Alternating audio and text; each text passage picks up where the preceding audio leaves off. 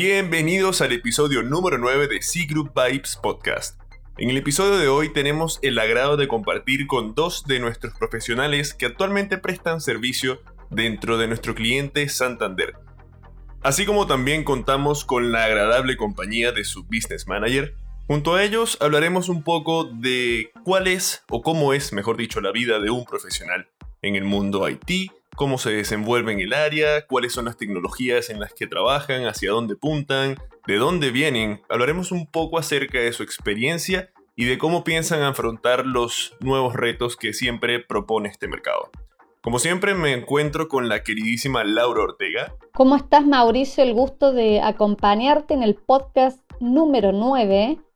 Contamos con la valiosa presencia de Stephanie Valdés, Miguel Sarda, como bien mencionó Mauricio, grandes profesionales que tenemos dentro de C-Group Chile.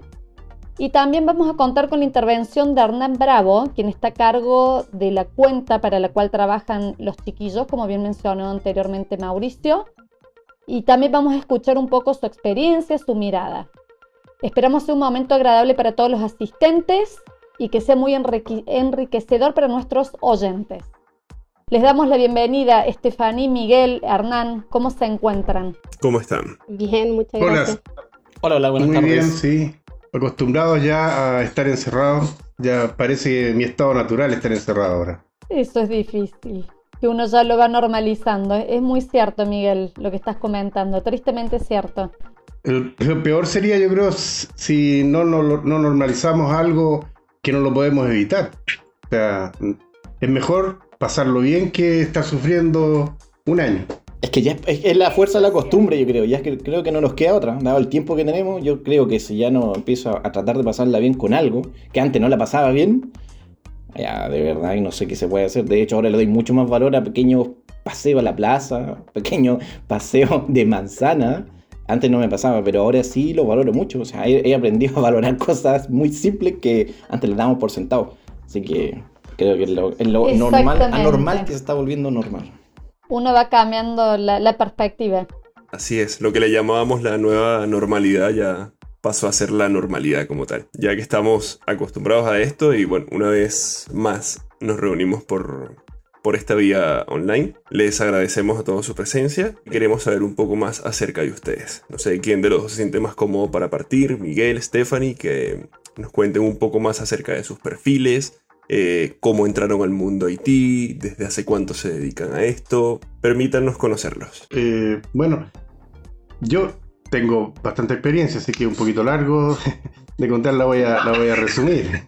Sí, yo he trabajado, bueno, he trabajado en, hartas empresas, trabajé en otra empresa que es como C Group, que es Atos, Atos, por ejemplo. He trabajado prestando servicios para el Santander hace del 2008 al 2012, para Entel, para el Banco de Chile, y estuve antes trabajando en España, me tocó también estar en Venezuela por otras empresas. Y me he movido en realidad por distintos temas, distintas tecnologías, y cada vez lo encuentro bastante mm, desafiante y entretenido. Por ejemplo, ahora que nos encontramos con las metodologías ágiles que están entrando en todos lados, que en el Santander lo están haciendo bastante bien. Es un bonito desafío eso. Me gustó conocer la metodología bien en un, lugar donde se aplica bien. La verdad es que una tremenda oportunidad para aprender eh, sobre esta metodología y sobre cómo se aplica bien aplicada. Bueno, obviamente estando ahí en cliente, como bien mencionaste, ves la diferencia y el contraste que puedes encontrar entre una metodología y cómo la implementan en otro. Eh, y nos sentimos bastante contentos con que de verdad sientas que es el, buen camino o la mejor forma de hacerlo. Eh, Stephanie, cuéntanos un poco acerca de ti. Em, bueno, yo tengo súper poca experiencia en el área de TI. Yo, de hecho, llevo, eh, entré en agosto del año antes pasado a C-Group, em, porque yo anteriormente eh, trabajaba en el área de la salud. Hernán sabe que yo eh, fui TENS eh, muchos años, eh, trabajé seis años en la Clínica Las Condes, eh, en el intensivo. Trabajé eh, siempre eh, en los, con los pacientes graves, con los pacientes críticos, em, pero más que nada después decidí estudiar informática porque em, sentía que había tocado techo un poco, eh, ya no podía seguir avanzando, o sea, después de los pacientes graves y extremadamente graves no hay nada que uno que pueda aprender que por lo menos a mí me, me haya interesado, así que decidí estudiar informática más que nada porque mm, siento que cuando uno aprende algo y después se aburre de eso, eh, puede seguir avanzando y aprendiendo cosas nuevas. Y eso es lo que pasa con, con la informática ahora. Eh, hay tantas cosas por aprender, hay tantos lenguajes, tantas metodologías que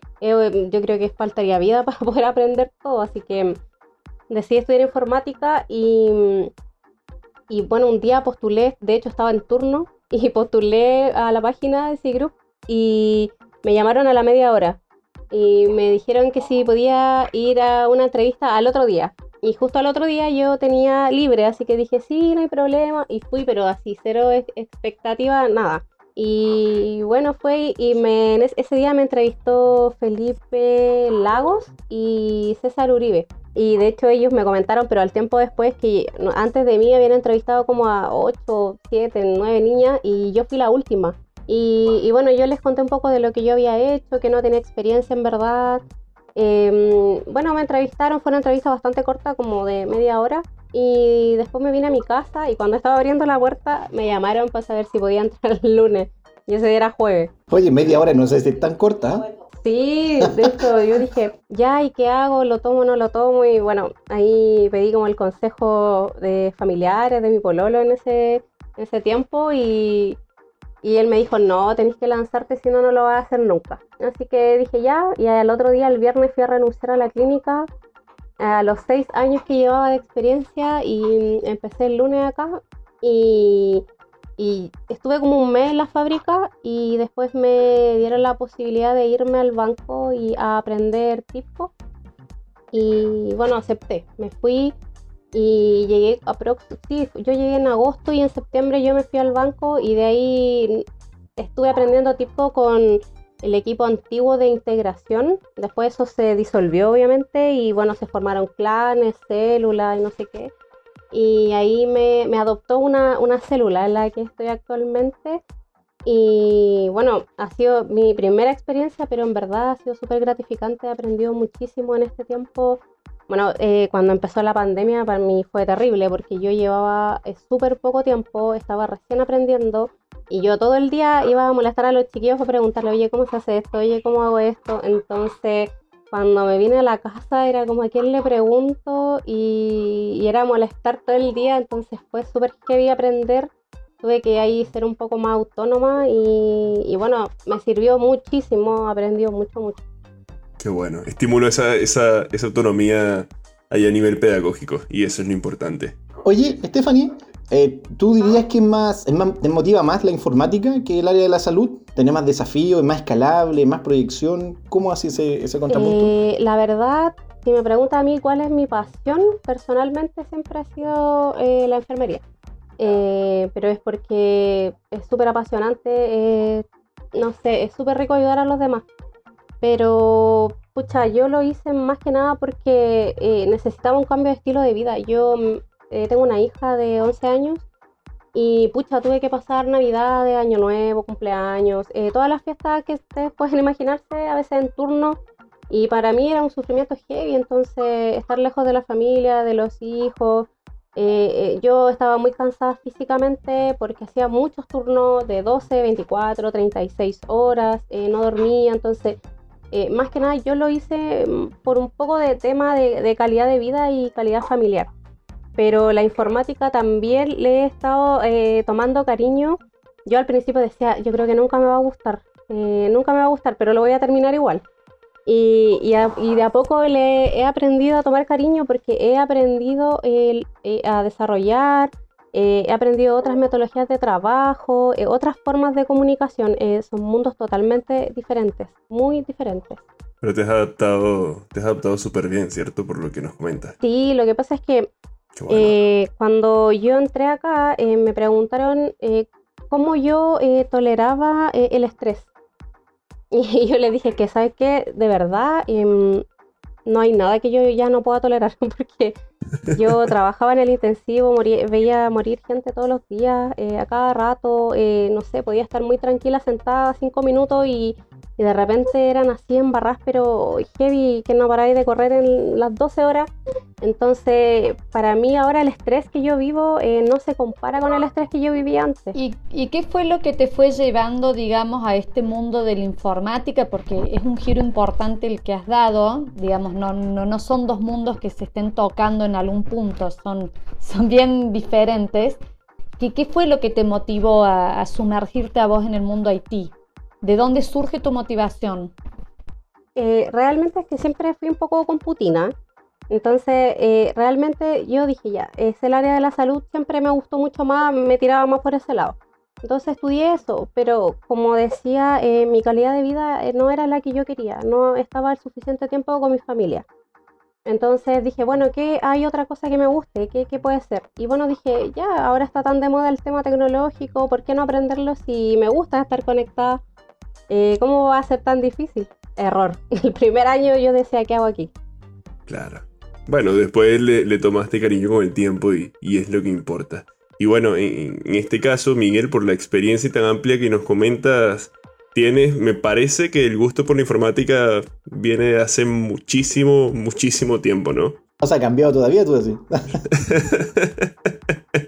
y sigue ahí.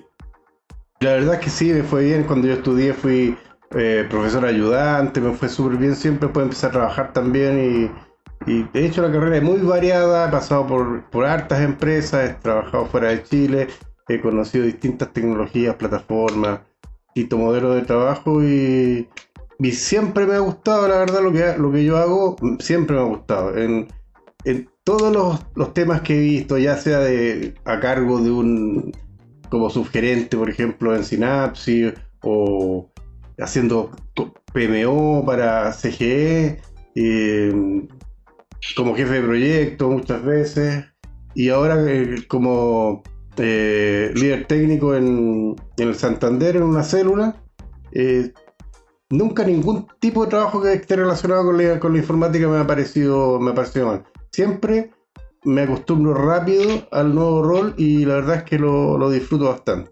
Pero lo de, de Stephanie me llamaba la atención porque disculpa que hable de ella, pero es que es una experiencia súper, súper destacable porque ella, bueno, se suman una serie de, coincidencias porque tú sales justo de la clínica cuando empezó todo este, tú sales justo de ahí y además tú entras a trabajar a una empresa y tu primer trabajo es un, en un súper buen nivel metodológico y con un tema específico en tecnología que en realidad es como lo ideal si tú estás empezando a trabajar, o sea, caíste en...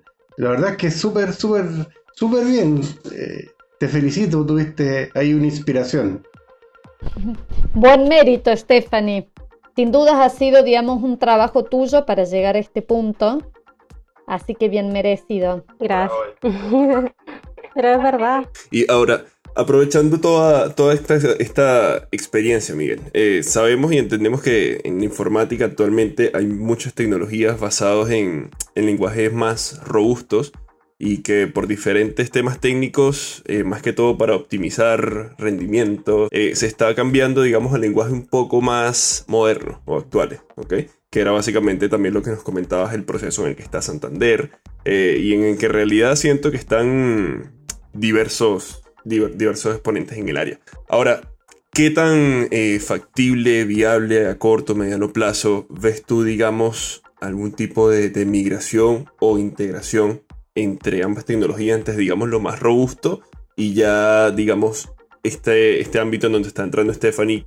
Bueno, en realidad son dos mundos bien distintos, ¿eh? porque es todo, todo, el mundo de lo que es las plataformas web, los microservicios, la, hoy día si te dicen que nombres algún lenguaje de programación hay como 50 y hay distintos tipos de... Entonces, eh, son, dos, son dos mundos totalmente distintos. Hoy día para desarrollar aplicaciones tú vas con el mouse y haciendo clic, clic, clic y, vas eh, armando las aplicaciones. En cambio, eh, cuando nosotros desarrollamos, y de hecho yo desarrollo en PLSQL y en Shell, eso todavía es lenguajes antiguos donde hay que picar código y diseñar algoritmos. Eh, pero en todo caso, me, uno de los desafíos, yo estaba aprendiendo Python y el eh, lenguajes de programación y la sorpresa con la que yo me encontré cuando empecé a programar en Python es que yo esperaba, ya voy a hacer el algoritmo de, de validación del root. Y ya estaba todo hecho.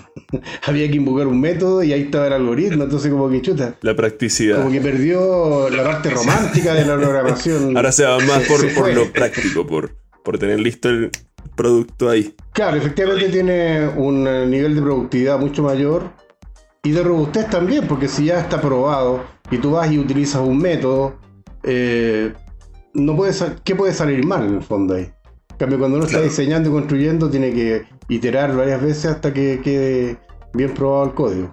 Y en ese sentido, eh, ¿consideras que, como bien mencionamos, la, diferencia entre los lenguajes apunta hacia una productividad, eh, apunta hacia una adaptación desde los que manejan, digamos, estos lenguajes más robustos a, algo que sea más automatizado? Mira, en, la evolución de, de, todo lo que es la programación, siempre aparecen cosas nuevas, ahora han muchas cosas nuevas, pero lo antiguo siempre va quedando. Cuando yo empecé a trabajar, hace algunos años, para nosotros lo antiguo era el COBOL. El COBOL para nosotros era, oye, esa cuestión, el COBOL, y nosotros que programábamos base de datos, mirábamos al COBOL así como diciendo, chuta, a esto les quedan, les quedan dos telediarios y ya, ya cierran. Pero ahí está el COBOL, hoy día sigue siendo un lenguaje de programación utilizado. Sí. Salió el COBOL orientado al objeto más encima para actualizarse. Y, así que eh, los lenguajes que yo he usado siguen estando vigentes, obviamente que son más de nicho. Y el desafío para mí, lo que yo quiero es em, em, aprender, seguir aprendiendo tecnologías nuevas, microservicios, por ejemplo, cosas que tienen que ver con este tipo de plataformas de alta productividad, Jenkins, todo lo que tiene que ver con eh, generación de pasos a producción automatizado, todo eso, la verdad es que ayuda bastante y es un tema que hay que meterse. Sí, es lo, es lo ideal y por eso, por eso me llamaba la atención y, te lo preguntaba desde, desde, tu punto de vista. Eh, la verdad yo siento que, bueno, compartimos el sentimiento de que es bastante gratificante saber que, que al igual que los, todos los presentes acá, estás en búsqueda de, de nuevos conocimientos y estar siempre eh, creciendo en esta área, porque la verdad es que nunca se aprende por completo, siempre está saliendo algo nuevo, siempre... Sí, sobre todo en el ámbito tecnológico, ¿no? Uno tiene que ir actualizándose constantemente porque las demandas y las necesidades del mercado van, van fluyendo, van rotando. Es muy, dinámico el mercado. Creo que también eso lo hace muy interesante al rubro, en definitiva. El hecho de que no se vuelve algo monótono, me da la impresión. Así que felicitaciones también Miguel por tu buena trayectoria y por, por estar actualizado al día. Otro aplauso también para Miguel. Tenemos dos abanderados acá, ¿eh? Así es. Siempre hay algún proyecto, algún hito, algún momento en la carrera que, que involucre un desafío que cuando lo conseguimos, wow, tenemos el logro ahí en nuestras manos. La medalla. ¿Tienen alguno? Exacto, tal cual. ¿Tienen alguno en este cliente que ustedes sientan que, puedan destacar y decir, no, mira, esto me llevó bastante esfuerzo, lo pude resolver? ¿Alguno en específico que de pronto quieran comentar o mencionar desde el punto de vista de cada uno y desde la experiencia que tiene cada uno dentro del cliente? Bueno, yo personalmente, em, bueno, como yo empecé a aprender tipo eh, allá en, el banco, em, físicamente, y después me vine para acá, eh, estaba sola, pues, entonces tenía que aprender sola y, me pidieron que tenía que hacer un coordinador sola eh, en TIPCO. Y yo no tenía idea cómo hacerlo. Y estaba así, mal. Decía, pero ¿cómo lo hago? No sé qué. Me acuerdo que estuve como dos semanas, dos semanas tratando de, hacerlo hasta que lo logré. Y yo creo que ha sido el mejor logro de mi vida, porque de ahí ya después hacía los coordinadores súper rápido. Ahora ya me demoro, no sé, dos días, un día. Ese me demoré dos semanas y estaba así mal, no sabía cómo hacerlo. Y de hecho ahora otro equipo, eh, otras células usan ese coordinador que yo hice y que me costó tanto. Así es, así es. Bueno, después del sufrimiento vino la alegría. Pero fue terrible. bien, recompensado. Sí, Miguel, cuéntanos desde tu punto de vista. Bueno, yo estoy trabajando aquí desde junio del 2020. Y estamos en este momento en medio de un proyecto que, que es bastante desafiante y que esperamos que eso sea el, el primer logro que nos deje contento, que es la, la instalación de un, de un ERP eh, en la nube de Oracle. Eh, entonces ahí hay harto desafío porque esos proyectos siempre son complejos, porque hay varios proveedores metidos ahí, entonces hay que lograr coordinar la responsabilidad de cada equipo y que cada empresa trata de cuidar también su espacio y pasan muchas cosas como echarle la culpa al otro, a la otra empresa, pero por eso que eso es desafiante, tiene ese, y estamos en medio de eso, o sea que todavía no lo hemos terminado, todavía queda fácil un año, así que estamos en medio de eso, pero es, es muy entretenido cada vez ir aprendiendo más de esa plataforma. Eh, sí, eh, ese, es el desafío, pero así como cerrado, temas cerrados grandes, no, todavía no, no hay ahí en mi trabajo en Santander. Es el, el, logro próximo en el que se está trabajando. Así que también es bastante importante llevarlo con buena actitud, como comentas, y que, y que bueno, vaya con buen avance, la verdad que sí. Y ahora, bueno, hablando de trabajo en equipos y todo lo que hemos mencionado hasta el momento, ¿cuál es la anécdota que ustedes pueden considerar divertida? O como nosotros lo mencionamos acá con el espíritu engineer de, de la empresa. Eh, no sé, alguna anécdota que les haya causado gracia o que les haya pasado dentro del trabajo que, que puedan destacar acá. Yo una vez es que yo me fui en enero de vacaciones y a Alicanray, porque mis papás tienen una casa allá, pues ellos se iban a quedar mucho, de hecho todavía no vuelven, se fueron allá en enero y todavía no los veo.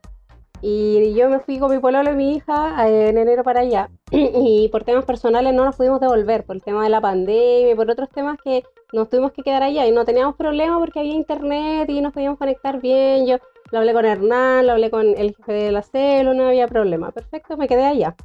Y un día eh, allá en el sur llueve, pero creo como que se va a acabar el mundo. Y empezó a llover y había mucho viento, mucho viento. Y como que se voló la antena y quedamos sin internet, sin cable, Uh. sin luz. Y yo tenía una reunión en cinco minutos. Entonces yo le digo a mi bololo, ¿qué hago? Y no sé qué. Y Ay, me dice, estrés. me dice, conéctate del celular y no sé qué, pero es que no había señal, si yo veía tanto, había tanto, no sé, no, no había nada. Entonces me dice, vamos al lago, porque en el, en el- el lago había súper buena señal cuando uno iba al lago. Entonces yo le digo, ya, pero está lloviendo, y me dice, ya, vamos en el auto, no sé qué, ya yo te llevo. Se estacionó al frente del lago, entonces yo iba al computador, me conecté del celular, est- estuve en la reunión, no sé qué. Eh, le avisé a mi jefe, ¿sabes qué? Tengo problemas con el internet, no tengo luz, no, no sé qué. Me dijo, ya, no, tranqui, no te preocupes. Perfecto, ya terminó la reunión y me dice, ya, vámonos a la casa. Y enciende el auto y se había ido la batería del auto. Estuvimos dos horas Oh. tirados ahí. Todo junto. Y como que No era como una tras otra, tras otra. Así que al Ahora final- eso no es muy fan, ¿eh? Pobre Stephanie. Más que fan, yo diría que es stress. ¿eh? Y es que yo estaba, me acuerdo que estaba con tragedia, pero ya después pues, ya era como tan chistoso que yo decía es que ya, no, ¿qué más puede pasar si ya lo único que nos falta es que nos caiga un árbol arriba del auto? Yo- después obviamente mi papá no tuvo que ir a buscar, eh, darle corriente al auto, ya de ahí irnos para la casa, llegamos todos mojados. Bien película de ciencia ficción, te diría, ¿eh? Con toda esa seguidilla de, de sucesos inesperados. y en tu caso, Miguel, ¿alguna historia que tengas bien presente y quieras compartirnos que... O en Que alguna videoconferencia también. Exacto. ¿Sabes qué estaba pensando? Y la verdad es que no, en mi caso ha sido un poquito más fome la cosa. Porque la verdad es que he estado el- desde el 15 de marzo del 2020 que nos dijeron que empezábamos a trabajar en la casa. Yo he estado encerrado, no, no ha pasado ningún chascarro a nadie, no he visto ningún chascarro en una reunión. De esos que postean, no he sido testigo de eso, no me ha pasado a mí tampoco. Menos adrenalina, podemos decir. Sí, menos adrenalina, sí. Sí, es que he estado. Es que el grupo que tengo yo, donde yo trabajo en realidad, es gente también más. eh, como más tranquila, no, no. no tenemos al típico ahí que le da un poquito de ritmo a la cosa, somos más, más tranquilos. Así que no, no, no tengo ninguna anécdota, la verdad. Bueno, ya vendrán, Miguel, no te preocupes que para eso siempre hay tiempo. ya llegarán anécdotas divertidas. Bien, chiquillos, eh, vamos a ir cerrando el podcast Ha sido realmente un agrado tenerlos, muy interesante oírlos.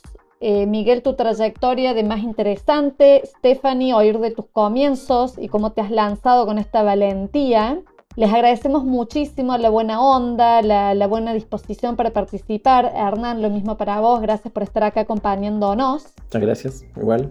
Y bueno, y a mi querido compañero Mauricio Bello, también agradecerle su buena presencia. Un gusto, como siempre, Lauri, un gusto. Eh, repito nuevamente el agradecimiento que les acaba de dar mi compañera. Mil gracias por estar acá presentes. Eh, bueno, les recordamos también a todos los que están escuchando este episodio que nos pueden encontrar en diversas redes sociales como Instagram, Facebook, Twitter y nuestra página web, siempre como C Chile, con doble I, eh, para que estén siempre atentos al contenido que estamos cargando de los próximos episodios, de los episodios anteriores. También nos pueden encontrar por YouTube y Spotify. Eh, y bueno, un gusto compartir estos minutos con ustedes. El agrado siempre será que pasen un buen rato con nosotros y con los profesionales de nuestra empresa. Que tengan buenos días, tardes, noches o bueno, el momento que estén utilizando para escuchar este podcast. Muchas gracias a todos. Gracias, gracias, gracias por la invitación.